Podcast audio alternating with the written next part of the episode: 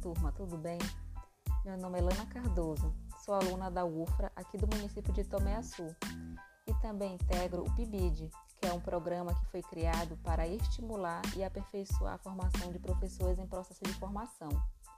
Eu, mais três colegas, Adriana Moedo, Cleita Machado e Janaína Barra, estaremos trabalhando com vocês, juntamente com a professora Malu Dias, um assunto muito importante, que é a cultura quilombola, ou também conhecida como cultura afro-brasileira.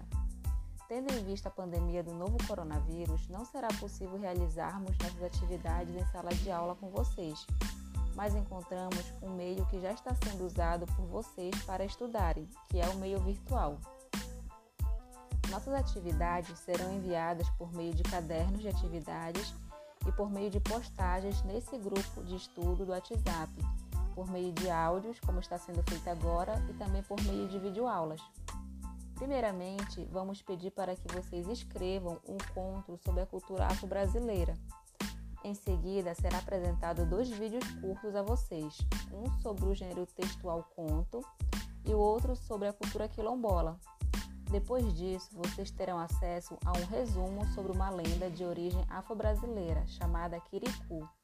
Vocês também responderão três perguntas sobre esse texto. Em um outro momento, haverá a leitura de um outro conto chamado Baraque, que retrata a vida de um jovem de origem afro-brasileira e que sofre preconceito por, por ser quem é e por pertencer à sua cultura. Vocês também responderão a mais três perguntas sobre o texto.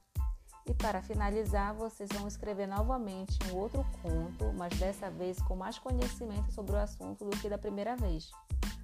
Então, gente, é isso. Espero que ocorra tudo bem, que essa experiência seja tão boa para vocês como está sendo para a gente. E desde já, agradeço a participação de todos.